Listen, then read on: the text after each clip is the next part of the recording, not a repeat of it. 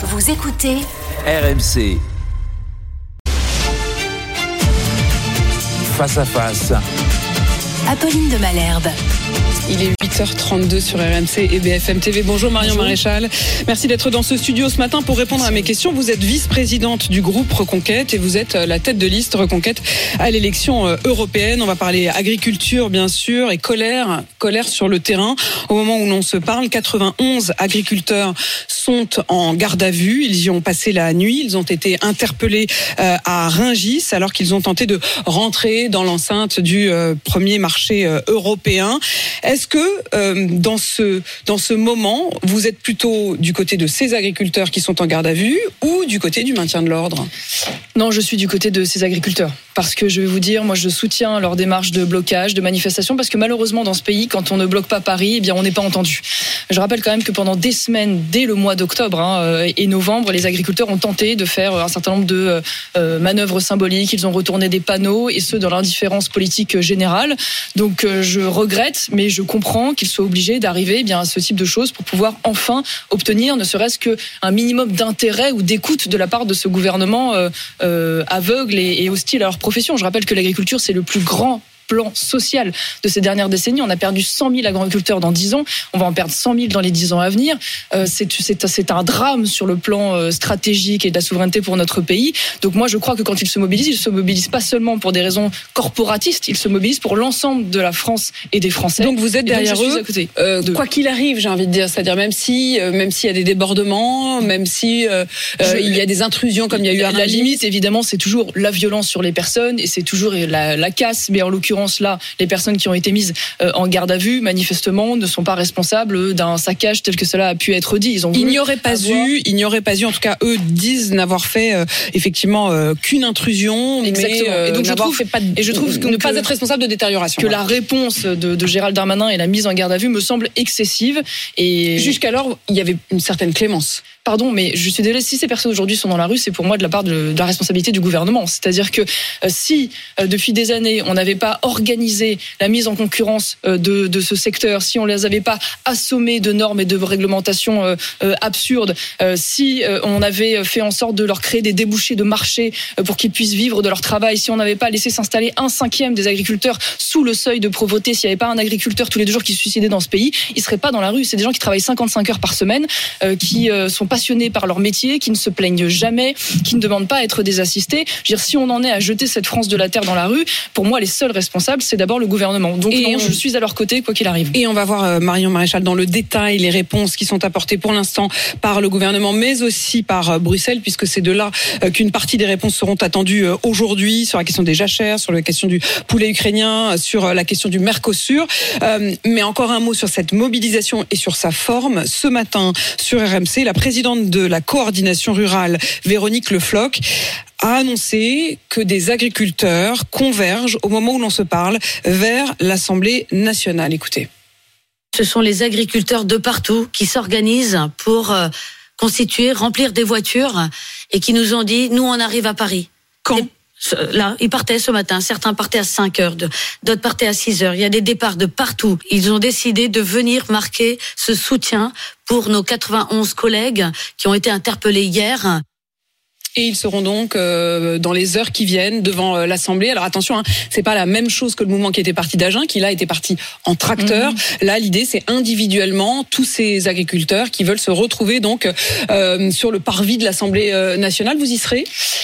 Alors, je ne sais pas si j'y serai. En tout cas, j'étais euh, hier aux côtés des agriculteurs euh, qui ont tenté de monter sur Paris euh, depuis la, la Sologne. J'ai été également à Bruxelles aux côtés des agriculteurs qui manifestaient il y a quelques semaines de cela. En tout cas, ce que j'en conclus, c'est qu'il y a aussi une insatisfaction à la suite des annonces de Gabriel Attal. C'est-à-dire manifestement, les agriculteurs, ils ont raison, ne sont pas dupes. C'est-à-dire que on a un premier ministre qui, fidèle d'ailleurs à notre président, fait comment dire du marketing. Donc, on a tous les mots clés et tous les mots magiques. On a souveraineté alimentaire, on a indépendance, on a exception euh, euh, agricole. Sauf que les agriculteurs, ils savent bien que dans le même temps, ce gouvernement a soutenu toutes les politiques de décroissance agricole qui sont en train d'être mises à l'œuvre au Parlement européen. Je pense au pacte vert, je pense à la politique de la ferme euh, à la fourchette, je pense à la restauration de, de la nature. autant de politiques qui vont être mises en place, dont on sait aujourd'hui, études d'impact à l'appui, qu'elles vont aboutir à une baisse de la production européenne et à une réduction des terres agricoles. Aujourd'hui, euh, le gouvernement et Emmanuel Macron lui-même disent euh, on a compris le message. Bruxelles même dit on a compris le message. Hier, à Bruxelles, il y a eu deux annonces. Euh, l'idée des jachères et l'idée du poulet ukrainien, ce qu'on appelle le poulet ukrainien pour résumer, c'est la question de l'abaissement considérable des droits de douane entre l'Ukraine et l'Union européenne pour permettre, par solidarité aussi avec le peuple ukrainien, qu'ils puissent plus facilement euh, nous vendre leurs marchandises agricoles. Sur la jachère, prenons précisément les termes qui ont été euh, donnés. La Commission européenne a annoncé hier une dérogation sur la mise en place de ces jachères. C'est l'une des raisons de la colère des agriculteurs. Ils imposaient 4% de terres arables en jachère.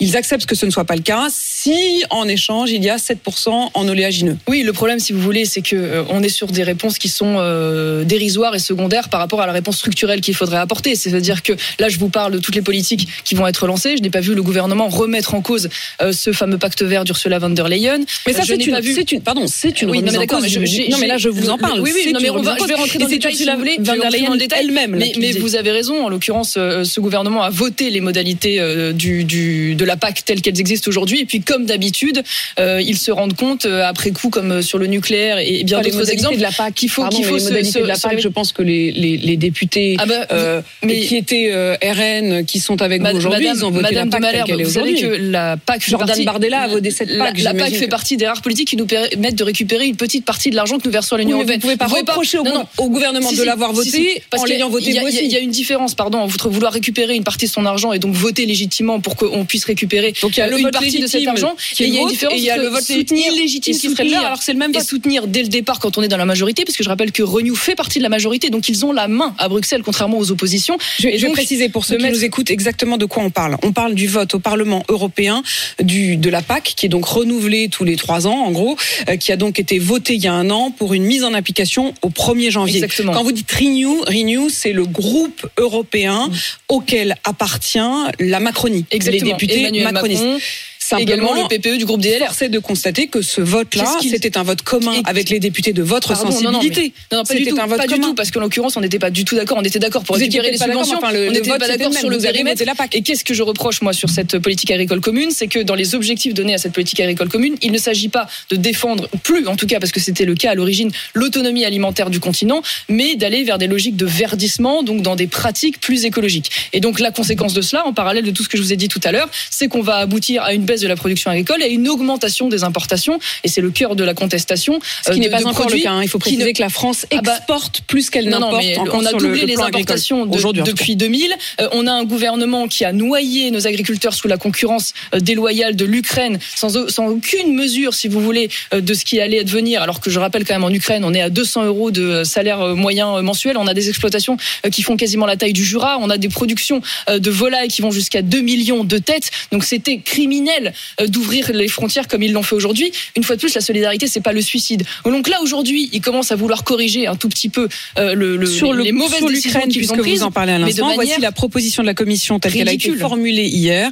La Commission européenne propose donc, oui, de prolonger d'un an l'exemption de droits de douane avec euh, l'Ukraine, en solidarité, comme on le disait à l'instant, avec le peuple euh, en guerre. Mais elle dit que sur un certain nombre de points, et notamment les œufs et les poulets, il y aura ainsi que le sucre, considéré comme un produit sensible, il y aura la possibilité de mesures correctives, c'est-à-dire de pouvoir faire, faire pause, mettre un frein Non, si si euh, tous ces produits envahissent. Pardon, euh, une fois de plus, il s'agit de savoir si notre agriculture va survivre ou mourir. Aujourd'hui, c'est les termes du débat qui sont posés comme ça. Emmanuel Macron, aujourd'hui, va se rendre auprès de la présidente de la Commission. Les choses qu'il doivent demander est très claire. C'est-à-dire qu'il doit demander, en effet, des dérogations aux conditions d'accès à la politique agricole commune. Il doit obtenir une dérogation au droit européen pour permettre la priorité nationale euh, dans l'accès au marché public, en particulier de la restauration collective, ce qui n'est pas le cas euh, aujourd'hui. Moi, je me souviens, j'étais élu euh, euh, dans le, en Provençal-Côte d'Azur. J'avais un producteur euh, de tomates à Château-Renard dans les Bouches-du-Rhône. Il produisait des tomates à Château-Renard et dans ce même lycée de Château-Renard, on mangeait des tomates venues du Maghreb.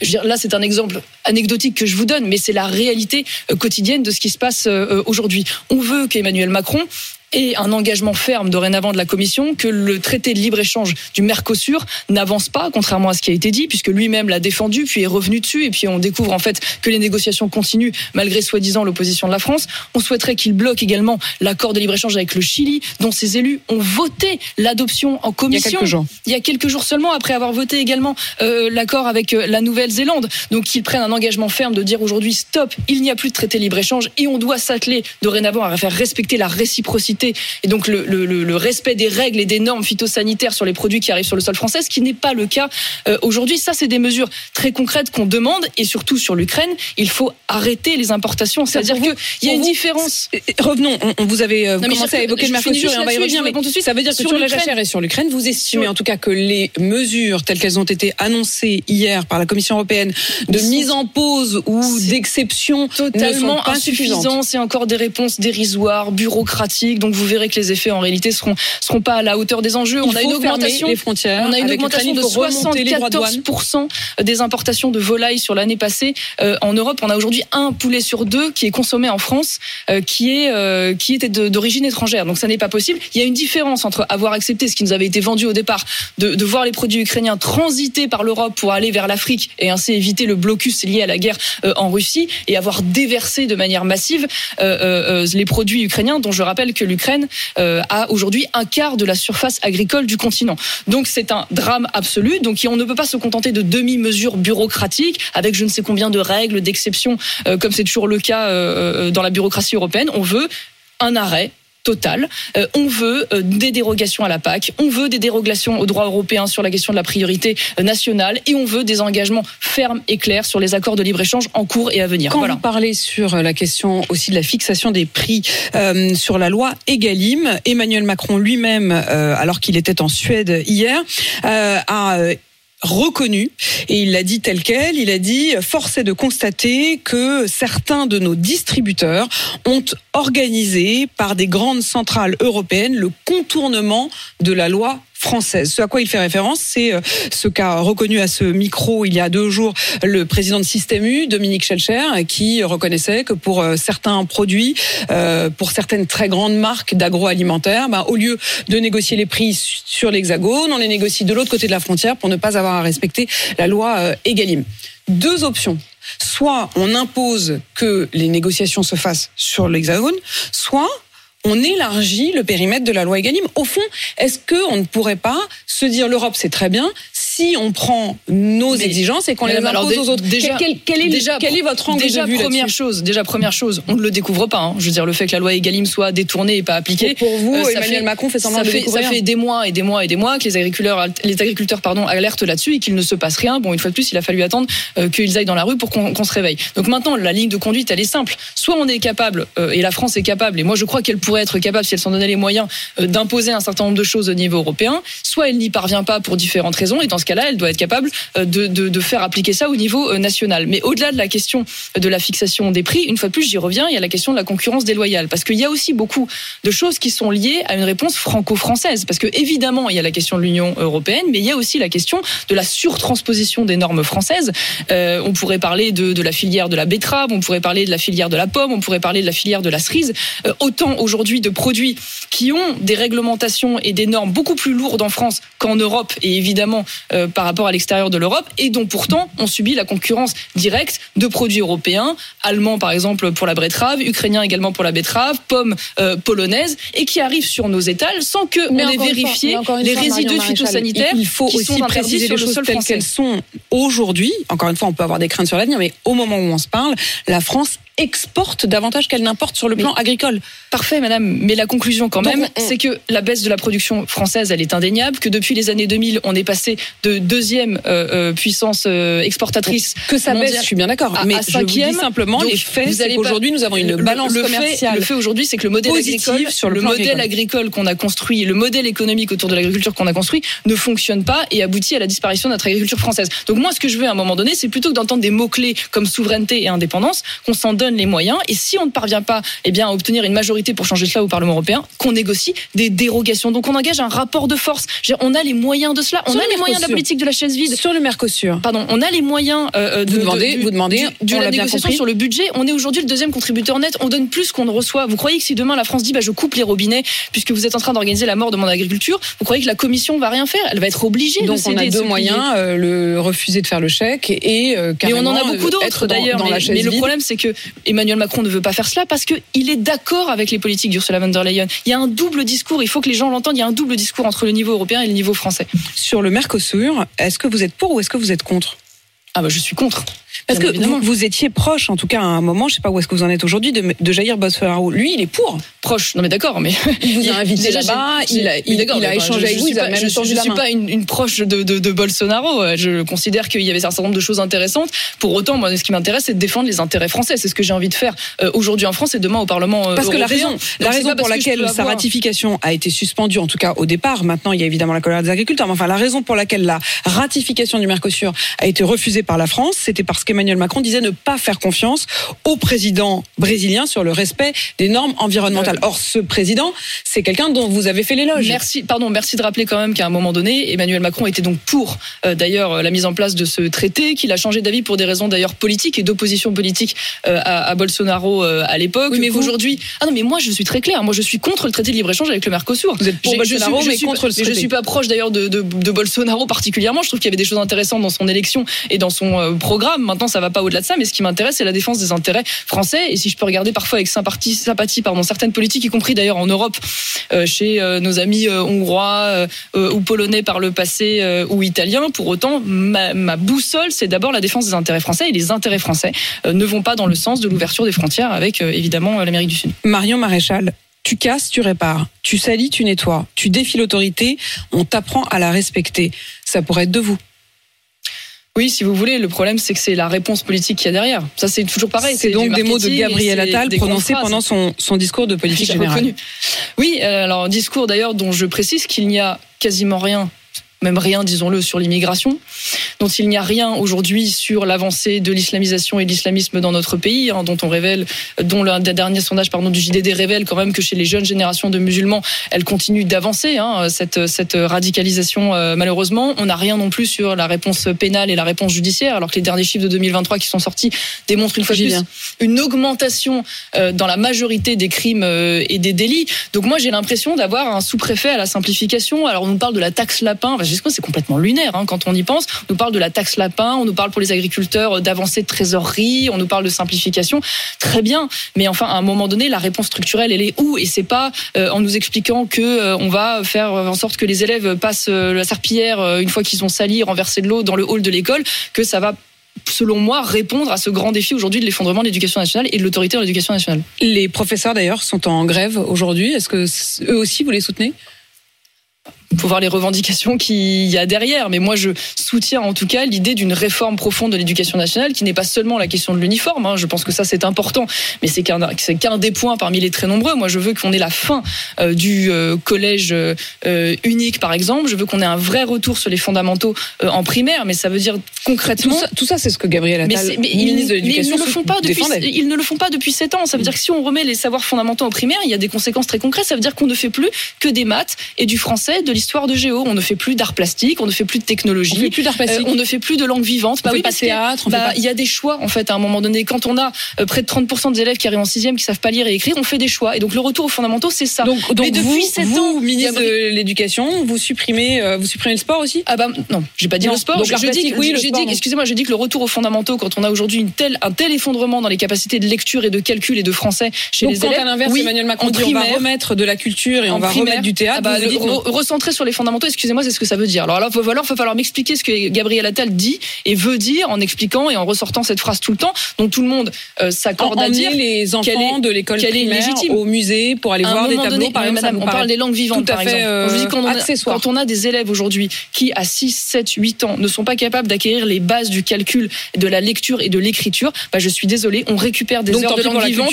Tant pis pour du à français. Non, mais c'est pas. Madame, Non, je non, je suis pas- en train de vous dire. mais madame, je suis pas en train de dire qu'on on va arrêter les sorties scolaires. Je parle des sorties scolaires. Je parle de vous parlez de l'art plastique, de la technologie et des langues vivantes. Je dis oui, il faut dégager des heures euh, ou, Et des euh, ou de toutes les activités. Vous ne pensez pas que c'est primaire. Je parle en primaire. Je parle en primaire. Je dis pas qu'il faut pas faire de langue vivante que dans le cursus. de parents se disent qu'aujourd'hui Ah bah c'est je, important je pour leurs considère enfants qu'à qui 6, parlent une langue 7, étrangère. 8 ans, euh, la priorité c'est d'abord de maîtriser sa langue. Parce que quand on maîtrise pas correctement sa langue, euh, on n'est pas capable, si vous voulez, ensuite d'apprendre une langue étrangère. Ça c'est la base, parce qu'on n'est même pas capable de lire correctement et c'est ce qui se passe aujourd'hui dans des écoles. Donc oui, il y a des choix à faire, des choix qui sont des choix euh, radicaux. Ça veut pas dire qu'il n'y a pas des sorties scolaires et des sorties culturelles ou du sport, bien évidemment, c'est pas le sujet, mais qu'à un moment donné, il suffit pas de dire les mots et les mots magiques, il faut qu'il y ait des euh, mesures précises qui soient prises derrière. Mais Moi, on sent bien quand vous dites même les langues étrangères, il y a, il y a quelque chose aussi de, oui, d'une forme de refus de l'étranger, quoi. Non mais qu'est-ce que vous racontez Bah, je trouve ça Non, mais étonnant. On doit d'abord se Non mais moi je marrant, mais je, je parle anglais, je parle italien et Bah, je suis justement, de et parler vous- des langues j'imagine étrangères. que vous êtes très je- de le je- transmettre à mais- votre Mais il enfant. n'y a pas de problème. Mais- D'ailleurs, j'ai pas dit qu'il fallait pas l'apprendre au collège et au lycée. Je suis en train de vous dire qu'aujourd'hui en primaire, au regard de ce qui est en train de se passer et de l'effondrement du niveau, on a besoin de dégager des heures et donc on a besoin de se recentrer sur les fondamentaux. Voilà, c'est un choix éducatif euh, pour pouvoir remonter le niveau et faire en sorte qu'on n'ait pas autant d'élèves qui arrivent en sixième avec si peu de capacité de maîtrise euh, de la, la lecture, de l'écriture et du calcul. C'est tout ce que je dis. Et une fois de plus, moi, ce que je dénonce, c'est l'hypocrisie permanente. On a euh, un Gabriel Attal qui, une fois de plus, va utiliser tous les mots-clés de la droite qui vont faire tilt. Donc, ordre, savoirs fondamentaux, autorité, indépendance, souveraineté. Mais quelles sont les politiques derrière? Et une fois de plus, Gabriel Attal, il est, euh, euh, comment dire, responsable de la politique menée depuis sept ans par ce gouvernement.